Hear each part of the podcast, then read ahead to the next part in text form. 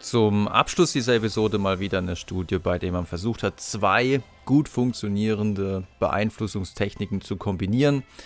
Das ist ja natürlich auch eher der Alltag. Verkäufer benutzen in der Regel nicht nur eine Technik, wobei man ja eigentlich sagen muss, dass den anderen in ein Gespräch zu verwickeln, das ist ja eigentlich schon Standard bei jedem Verkäufer.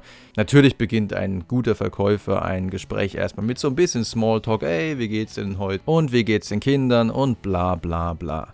Und in dieser Studie hat man dieses in ein Gespräch verwickeln kombiniert mit der Technik Even a penny will help.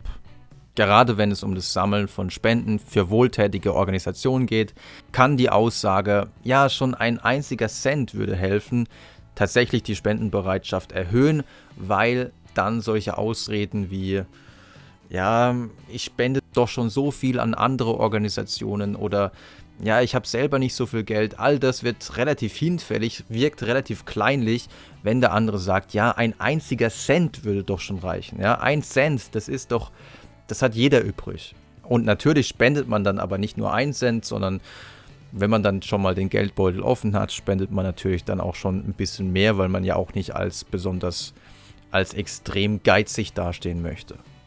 Auch in dieser Studie hat man um eine Spende gebeten, und zwar um eine Spende für eine Stiftung, die Menschen mit Leukämie unterstützt. Und in der Kontrollbedingung, wenn man einfach die Versuchsperson nur gefragt hat, ja, wären sie bereit, für diese Stiftung zu spenden, waren nur oder immerhin schon 33,3% bereit, was zu spenden. Wenn man nur die Phrase, die Formulierung Even a penny will help dazu gesagt hat, waren es immerhin schon 53,3%.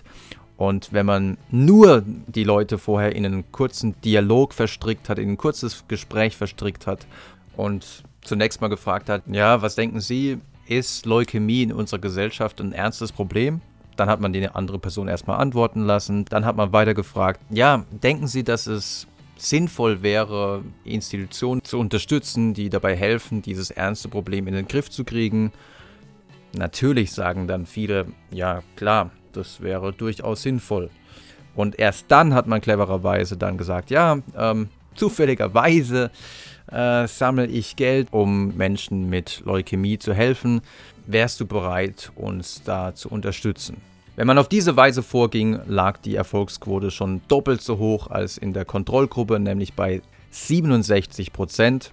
Noch höher war die Erfolgsquote allerdings, wenn man jetzt die beiden Techniken Even a Penny und Dialogue Involvement kombinierte, dann lag die Erfolgsquote sogar bei 83 Prozent.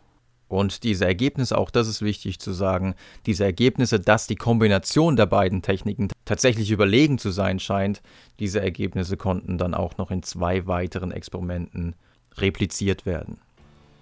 Bleibt natürlich zum Abschluss die Frage, wie kann man sich jetzt solcher Techniken, die ja wirklich total harmlos daherkommen. Man führt einfach nur ein ganz normales Gespräch mit jemandem und schon dadurch wird es einem erschwert, ist der psychologische Druck höher, dann auch auf die Bitte, die der andere dann an einen vielleicht noch richtet, mit einem Ja zu antworten. Wie kann man sich dessen erwehren?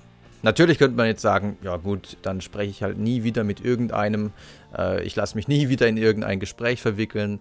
Aber das führt dann doch relativ schnell in die soziale Isolation. Was man aber machen kann, ist, wenn man dann mit jemandem in ein Gespräch gekommen ist und der dann tatsächlich so aus dem Nichts heraus dann sagt, ja, und wir sammeln übrigens Geld für bla bla bla oder wir würden dir gerne dieses oder jenes verkaufen. Wenn man sich dann nochmal ins Gedächtnis ruft, dass das vielleicht tatsächlich jetzt eine solche Beeinflussungstechnik war, dass der oder die hier wirklich vielleicht nur so ein bisschen Freundlichkeit und Geselligkeit geheuchelt hat, um uns zu überzeugen. Ich denke, wenn einem das bewusst wird in der Situation, dann erzeugt es die notwendige Reaktanz, den notwendigen inneren Widerstand, sich einfach nicht hier so einfach übers Ohr hauen zu lassen, dass man dann doch in der Lage ist zu sagen, ja, hör mal, tut mir leid, ähm, irgendwelche Räucherstäbchen, Weihnachtskarten oder was auch immer jetzt hier zu kaufen. Das soll es für heute gewesen sein. Ich hoffe, ihr fandet es interessant. Und wenn ihr wollt, hören wir uns beim nächsten Mal.